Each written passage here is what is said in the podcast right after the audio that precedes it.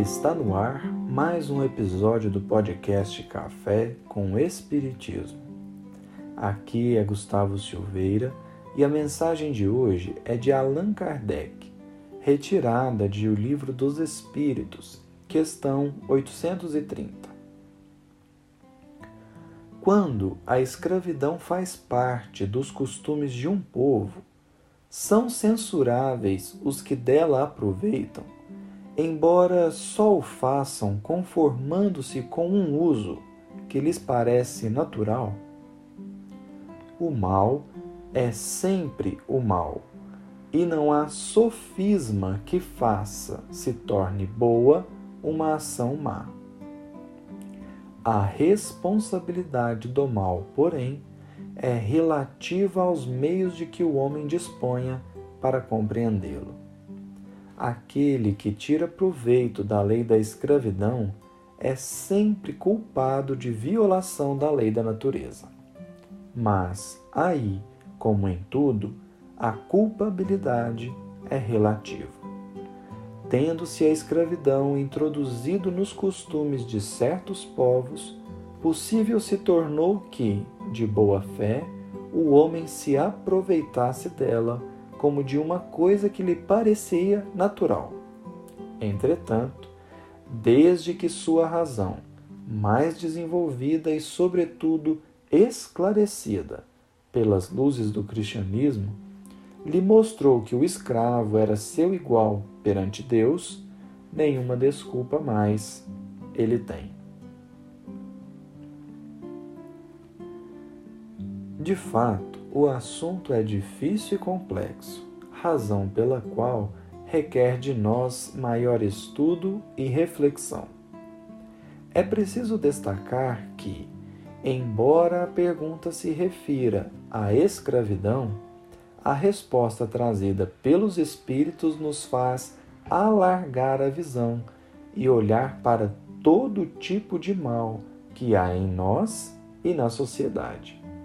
Aliás, isso é bem frequente em O Livro dos Espíritos. Kardec faz perguntas aparentemente particulares a um determinado assunto, mas que podem ser desdobradas e abranger inúmeros outros. A questão destacada trata do mal, quer seja ele um desvio de dinheiro, traição de qualquer ordem ou a própria escravidão quer seja as nossas faltas morais. Ela abrange tudo o que conhecemos por ser o mal, que na definição dos espíritos é tudo aquilo que é contrário às leis divinas.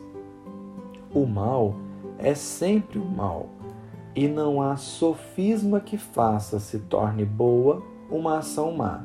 Isso é justiça. Mas Deus também é misericórdia, e por isso a responsabilidade do mal é relativa aos meios de que o homem disponha para compreendê-lo.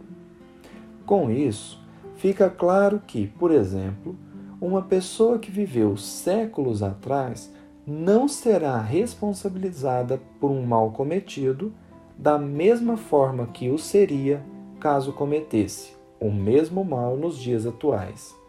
Porque os meios para compreender o mal há séculos eram mais precários do que os meios que temos agora. Não que ela não cometera um mal, mas a ignorância, por conta do contexto, é um atenuante. Da mesma forma, uma pessoa portadora de algum tipo de deficiência mental não será responsabilizada por um mal cometido como o será alguém que não possua aquela deficiência. Isso porque os meios de que a pessoa dispõe para discernir o certo e o errado estão prejudicados.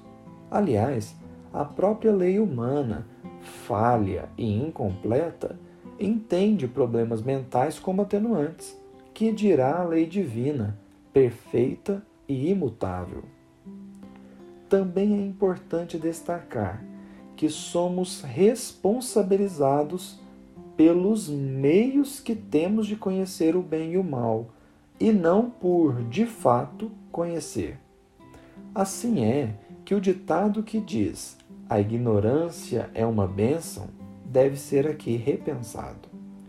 Hoje, com tanta tecnologia, tantos livros, tantas informações disponíveis, mantém-se ignorante apenas aquele que o queira. Persistir na ignorância por vontade própria não nos tira nenhuma responsabilidade. Preciso é que nos esforcemos por conhecer, para que façamos a nossa escolha segundo as possibilidades que temos ao nosso dispor, evitando assim cair em erros perfeitamente evitáveis. Daí a importância do estudo, do pensar antes de agir, para que possamos buscar aplicar tais conhecimentos na nossa vida. Como diz o benfeitor Emmanuel, se sabemos e não fazemos o que o bem nos ensina, melhor fora não saber, para não sermos tributados com taxas de maior sofrimento nas grades da culpa. Que Jesus nos abençoe e até o próximo episódio do Café com Espiritismo.